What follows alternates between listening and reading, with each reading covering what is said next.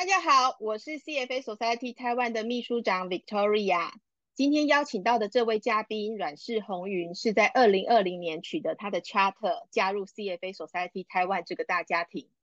二零二一年担任三家家长，在担任家长的期间，积极举办聚会活动，并带领三家获得当年度 Family Group Award 年度奖金。二零二二年以及优秀的工作经历，外加 CFA 持证人的光环。成功申请到美国 MBA program 的奖学金，目前就读于美国德州 Texas Christian University。以往不论是 CFA 考生或是 CFA Charter Holder，都着重于 CFA Charter 能为工作带来的加分。更多人期望拿到 Charter 之后，年薪可以破百甚至两百。但今天红云巧妙的利用 CFA Charter 完成美国留学攻读 MBA 的美梦。今天邀请到他来。就是要希望他能分享个人经验，让更多年轻学子在人生职涯规划上多一个选项，多一个机会。让我们欢迎红云。大家好，我叫阮氏红云，来自越南的。那我在越南毕业大学之后，有在越南汇丰银行上班。二零一七年，我来到台湾，在台湾科技大学读研究所。然后，二零一九年就加入了国泰世华银行，在协助呃我们公司的在海外发展啊放款的业务。我好呃，我运气好，在二零二二年拿到了我们学校的 Texas Christian University MBA 奖学金，所以目前是在德州读书的。谢谢 Victoria 姐。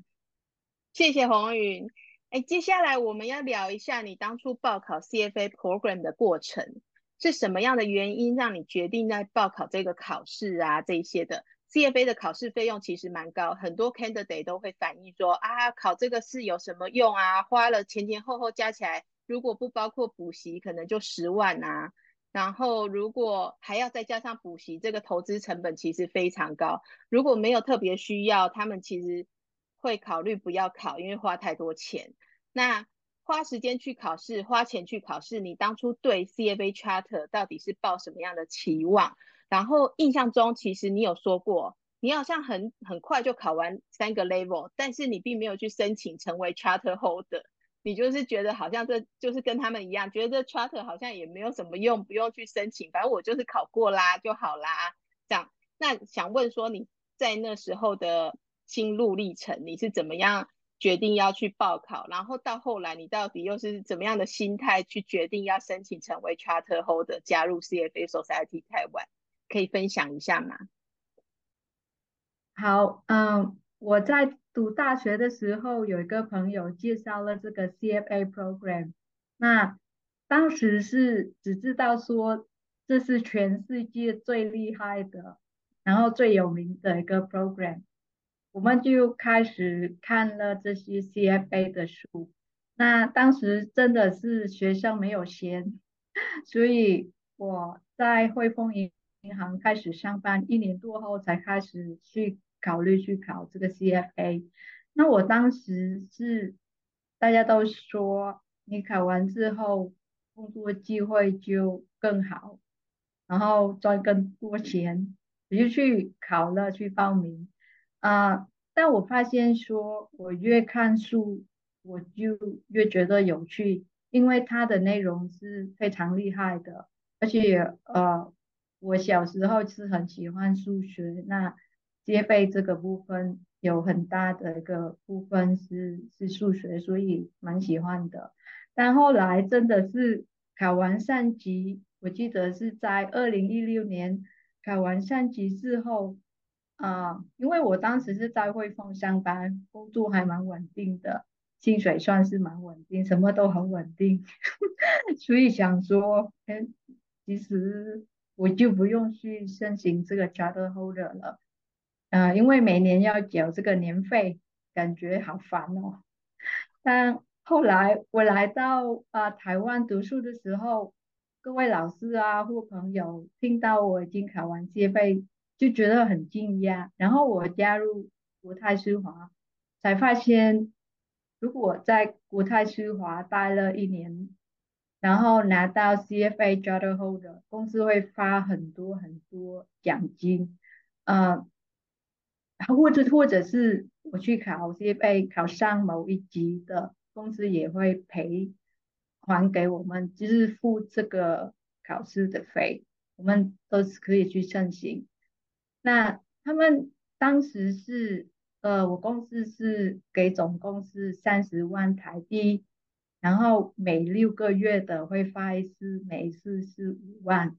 我在那边待了三年，前面一年就没有收到嘛。那后面，对，后面两年过了一年，然后拿到 Charter Holder，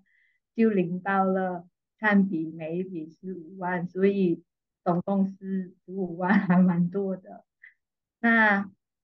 对，所以然后也是呃跟。之后就加入 CFA 呃 Society Taiwan，觉得大家都是很 friendly 很 helpful，然后参加了很多很多 event，就觉得说如果是去缴这个年费，那每个 event 的费用就边很低，就是因为会员的话，我们都会有一个优惠的价格去报名这些 event，所以也省了很多钱。那所以我觉得说，就申请这个 charter holder 是一个很重要的。谢谢红云。其实你提到你说你觉得看那个书数学很有趣啊，我们在今年有一个新的，就是一样今年才刚考过的 level three 的考生，他说他是念数学系的，然后当初报考 CFA 也是只是对 finance 有一点兴趣，想说来考考看。但是他也反映一样的事，他就是说他觉得看这个教材内容，他真的觉得就是还蛮有趣，所以他就很顺利的就考完 level one、level two，然后接着就考完 level three 这样子。那今现在在等就是工作经验去申请成为 new charter holder 这样。然后另外一部分就是我要问啊，那像你提到国泰世华当初就是可能是有一个总奖金的概念。它可能不是用调薪的方式来给你每一年每一年的调薪，但是之后你的 membership renew 这个费用，它有 support 吗？嗯，我记得是没有，它是固定的。例如说，你考完第一级会有一笔钱，第二级会有有一笔钱，第三级会有一笔钱，但是总共的不会超过这个三十万的，因为我在国泰我没有。考一二三，我就只这个 charter holder 了，所以了解了，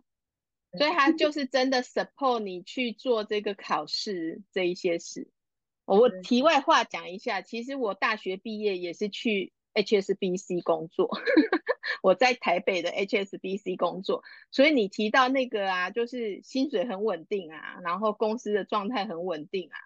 实际上我。大学毕业工作的那五年，我也是这么觉得。我觉得我就是可以在 HSBC 工作到退休，因为我觉得那就是一个很好的工作环境，然后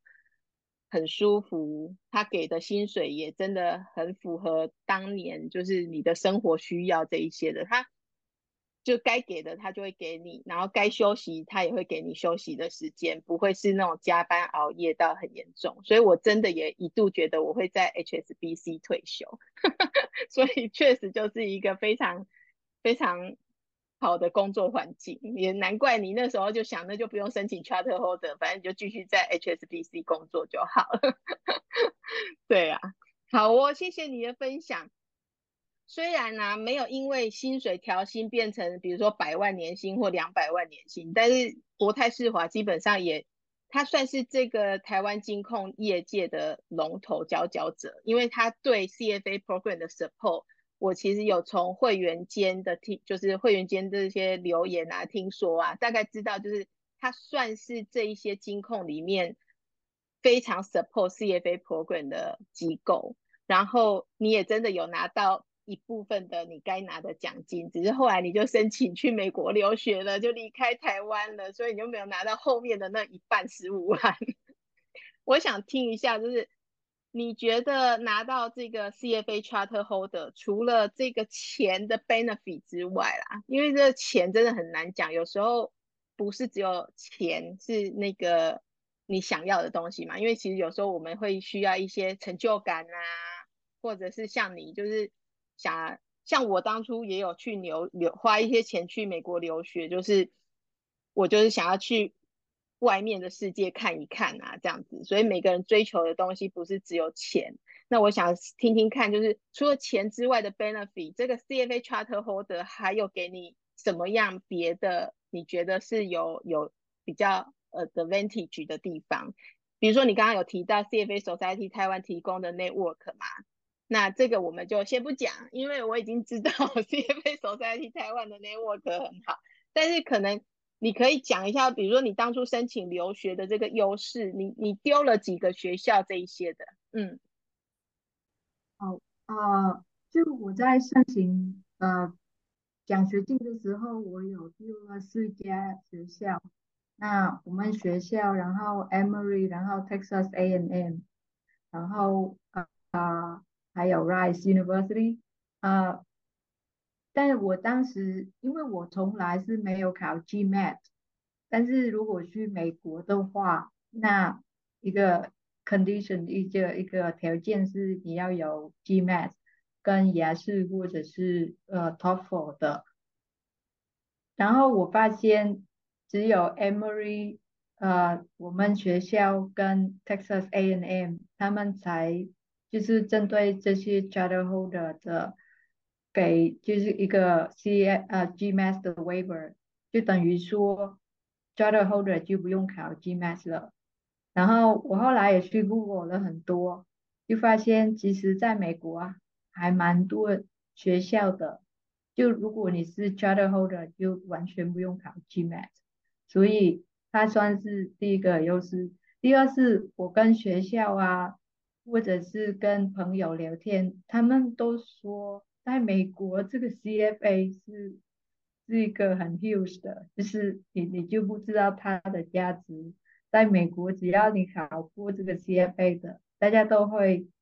认为说，啊，你是在这个领域已经花了很多时间去读书啊，然后提升你的技能，所以大家都是会很尊尊重这些的 CFA Charter Holder。那除了这个申请啊奖学金以外呢，我来到美国之后，我就。继续去参与这个 CFA Dallas Sports Sports 呃 Society，然后我在这边的也是好幸运，就啊，他们这边有一个叫 Mentorship Program，就如果你是成员的话，你可以去报名，然后他们会有呃介绍给我跟其他的成员一位就是一位 mentor，那。这位 mentor 他会帮忙，就是先了解啊我们的 background，跟我们聊天，了解一下我们的 career goals，然后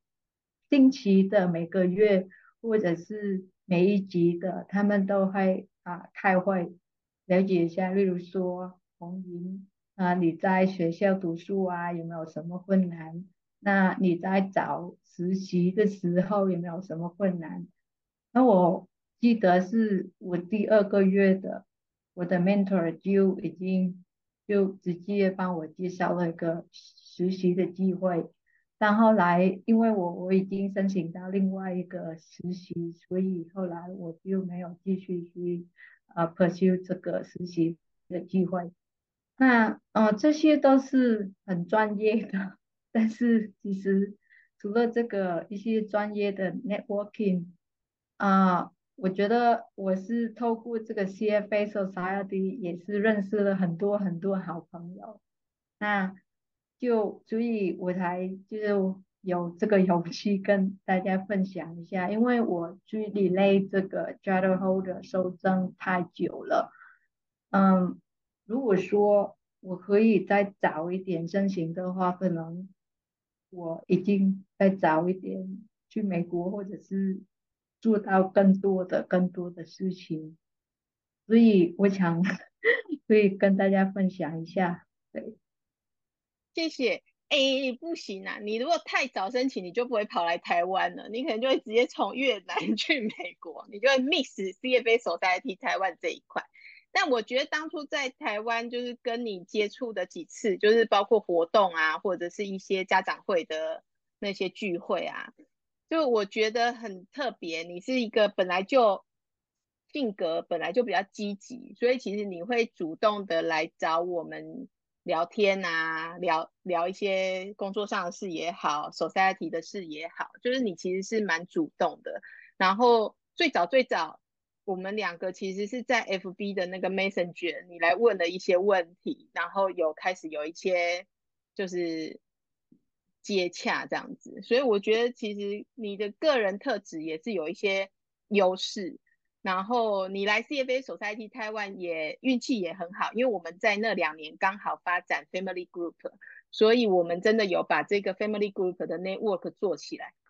那你当然也是其中一个推手，因为你是三家家长嘛。所以你就帮忙做了一下三家的活动啊，coordinator 啊，然后当然三家原本是 Andy，Andy 其实不是三家的人，Andy 只是家长会的人，但是他是七家的，但是他是 leader，所以当初三家没有合适人选，他就自己下去做三家家长。那刚好在活动中我们也认识，所以他就拉把你叫你来当三家家长，把你推入坑啊。然后当了三家家长，做了一些活动，当然会员会员有参与，就是最多的 feedback 嘛，所以最后拿了 award 也有奖金，下一个年度又可以继续再办更多的活动。对啊，这部分我真的觉得就是谢谢你的分享，因为我不知道原来 CFA Charter Holder 可以 waive G GMAT。当初我为了去美国念书，我的确还有花时间去准备 GMAT 的考试。但是如果拿了 CFA Charter Holder 就可以为就是为辅这些 GMAT 的考试，其实应该也是还蛮不错的一件。那所以你就只需要考 TOEFL 跟或者是那个这叫什么雅思，是吗？你当初有考你是考 TOEFL 还是考 IELTS？两个他都可以接受吗？两个都可以接受。我去考是 IELTS。OK，I see。好哦。那再来就是有关你提到奖学金的事，其实大概你当初都是自己填那些申请表这一些的嘛，因为其实还蛮复杂的。然后你你大概多久之前就开始关心这些学校它申请期限？因为其实大部分的学校都有都有一个申请的 deadline，就是如果你七八月才想起来你想要去念书，可能你就要等下一个 cycle，那可能就是明年的事，所以。你可以可以谈一下，就是你大概多久之前开始注意这些，开始关切这些留学的 information 啊？然后你大概是去什么样的地方可以查到 CFA Charter Holder 可以喂服哪些资讯？还是每个学校每个学校公告的时候，他就会特别的说 CFA Charter Holder 的话，你可以喂服哪一些这一些的？嗯。好，那准备的话，我会建议就是提前一年或者是一年多，因为这边的他们开学都是固固定在七月或者是八月的开始开学，然后呃，他前一年的九月就开始呃 open 这个 application，那所以你要提前。至少是一年，那我建议是一年多，因为在过程当中的有一些问题，你还是要跟学校联系呀。然后呃，更早申请的话，拿到奖学金的几率就是更高，因为越晚的话就越多人去投嘛，那 这个 competition 就更更多的，所以。啊，我会建议是提前准备。然后第二是说，我怎么知道啊？CFA Charter Holder 可以为可以不用考 GMAT。第一是因为呃，我有跟朋友聊，所以他们跟我说。然后我也有自己去 Google。那像我们学校的话，他们在官网的都写很清楚说，CFA Charter Holder。有机会不用考 GMAT，所以这个很明确、很很清楚。但是有一些学学校的，例如说 Emory 啊，或者是 Texas A&M 啊，我记得我当时我还是要跟 recruiter 的去跟他们联系，然后开一个类似一个会议这样子，virtual 会议这样子去问他们。那他们其实呃也蛮就是 respect charter holder 的，对。那呃我在填写这个申请表的时候，其实我也很感谢 CFA Taiwan Society，因为我在啊 CFA Society Taiwan 也认识了 Andy 跟 Fred。那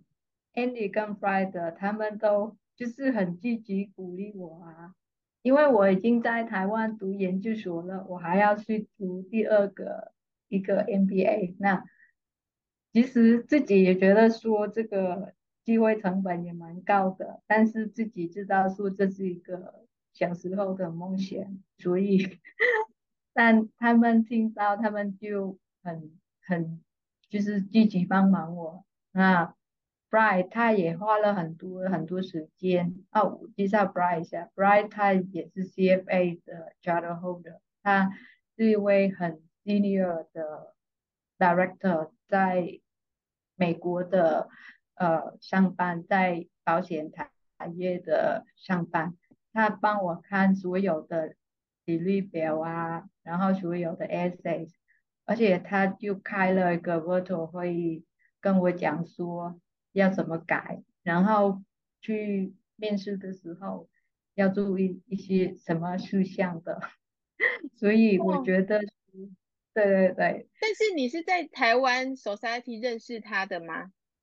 对，他是在拉群组的，是透过我们 Family，他是 Family Three 的一个成员。了解，很棒哎，这这是呃，应该这样说，就是 Network 就是提供那个交交，嗯，应该怎么说，就是你们交流的平台。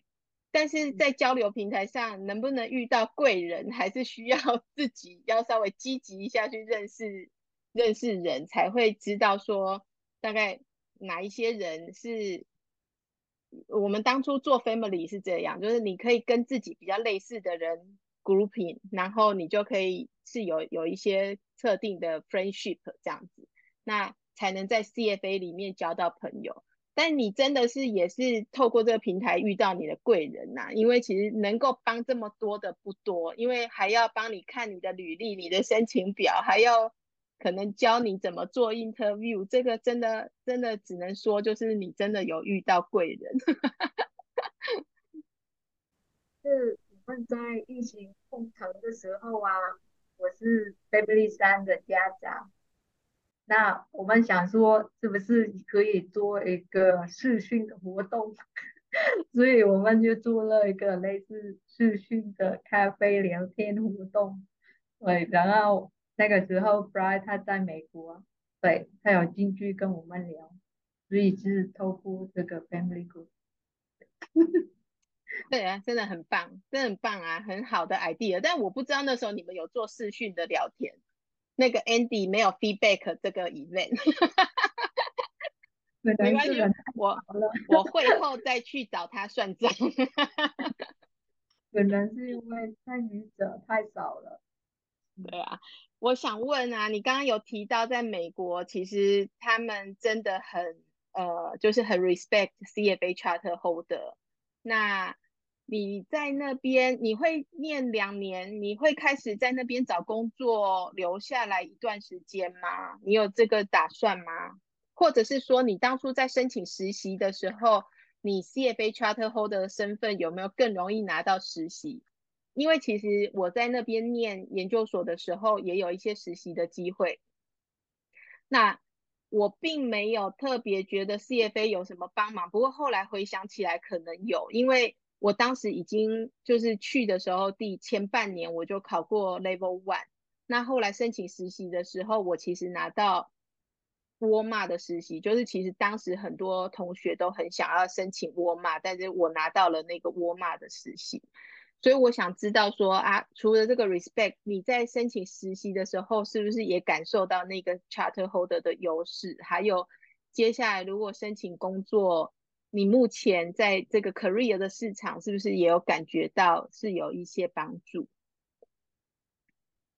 呃，好，我先回答这个实习的。嗯，我个人是觉得应该有的。那有两个原因，一个原因是说，嗯，就是我会在 EY Ernst Young 的啊做 M&A Consulting Business Valuation。那我觉得这个 CFA 应该是有帮助的。第一是在面试的时候啊，有一个 section 是 technical 问题。那我在 CFA program 学到的东西都可以在那场面试的运用到，所以在被问的时候，我都就很快速就回答了。所以第一是当然是有帮助的。第二是，啊，我。我其实不知道背后是公司他们的 criteria 是什么，但是我跟很多同学是投同一个 internship，但是只有我是被叫去面试，所以，嗯，我我我也不太知道，但是应该是会有帮助的。对，那他们也其实也一定在很大型的。会计公司，例如说 KPMG 啊，或者是印度的 EY，有当过 audit，但是在在美国，我们一起投这个的时候，就在我们那个 cohort 里面，只有我是被叫去面试。对，对，所以就是有。嗯，应该是说就是有突出来被人家看到，就就是直接在履历的时候就赢了别人一步这样子。嗯，然后第二二个问题是，呃，在美国的一个职业的发展，嗯，其实我是蛮喜欢可以在这边继续工作两到三年，这样的话就可以累积更多国际的经验。就很像之前我在台湾在国泰待了三年，那，嗯，我其实很重要的一个目的，我为什么要去美国读 MBA，是因为我要做一个 career shift，因为我之前在银行的都是在企业放款，企业放款这个领域太久了，也大概是九到十年了。嗯，但我我觉得我回想我在考 C 位的时候，其实我对投资，我我对投资方面的蛮有兴趣的，所以我决定就是这一次的话，我只会找跟投资啊或者是啊财务分析有关的工作，所以我去找了这个 EY 的 M&A Consulting，然后做 Business Valuation。那我未来的话，当然也会继续在这个领域的去去找工作。那在美国企业外其实是还蛮有优势的。那就我前面有讲了嘛，如果你是企业外 job holder，那大家就是 automatically consider you are very excellent, very hardworking. So yeah，所以。嗯，然后我们在我们学校的，我们也有一个啊基金，我们叫 Educational Investment Fund。那我也已经加入我们学校的这个基金，帮忙做一些呃投资的分析呀等等的，或者是 Portfolio Management。那这些经验的，我觉得都是对我未来的 career 是蛮有帮助。那 CFA 当然是已经给我了是个很好的 knowledge base，然后目前又加上了 networking，然后又加上了实际的经验 hands-on experience，所以我觉得是超棒的，是。可不可以多谈一点学校的那个投资基金？就是比如说那个基金的钱是怎么样 raising，就是钱是怎哪里来的？然后里面 structure 为什么学生也可以进去当他的就是做 portfolio management，或者是进去做投资标的的 analyst 之类的，可不可以稍微多聊一点？因为在台湾，我好像没有真的听过，就是 MBA 或 EMBA program 有类似的这种 funding 或或者是投资基金这样子，所以可不可以多聊一点？嗯，其实我们这个 educational investment fund 是世界最久的一个 investment fund，是 managed by students，就是它，对，它是第一个世界上的第一个 investment fund run by students，所以所有的投资决定啊，或者是这个推荐投资标的啊。都是由学校来做。那啊，他当初的在五十年前，当初的是有一位 donor 的，他就呃给学校了一笔也蛮大的钱。那目前我们 assess under management 是大概是啊，我想一下怎么讲中文，one point seven million，one point seven million US dollar 啊，然后我们每一年的会固定啊，就是发给 beneficiaries。那我们 beneficiaries 也是我们学校的一些 department。对，那所以其实这是一个非常好的机会。我其实选 TCU 也是因为这个原因。因为我觉得超厉害的，是一个世界上最久的一个留学生来啊进管的一个基金，所以我就呃，通常是大家都会等到第二年才会加入这个基金，但是我有一个优势，是因为我已经学过 CFA program，所以我对这个财务分析啊，或者是 portfolio management 都已经有。一定的一个 knowledge base，所以我很有自信去报名，然后去申请。是，那我我多多讲一个东西是，其实我们学校跟 CFA 这边的有合作。那啊，我们每年的啊，通常老师的也都会跟 CFA Society 的举办一些活动啊，或者是。也 event，然后我觉得最特色的是，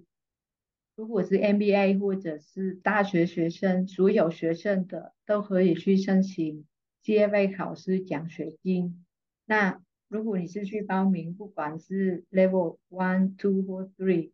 都有机会拿到这个奖学金。那学校会付掉所有的费用，然后买书啊。那除了这个奖学金以外，每一个学习的学校会开一个 CFA Reparation，like 很像 CFA Prep 的一个 course。如果你上这个课程，就定期你也会有考试，然后这些考试如果你考上的话，你会拿到 credit，就可以不用上另外一一门课。所以其实我们学校的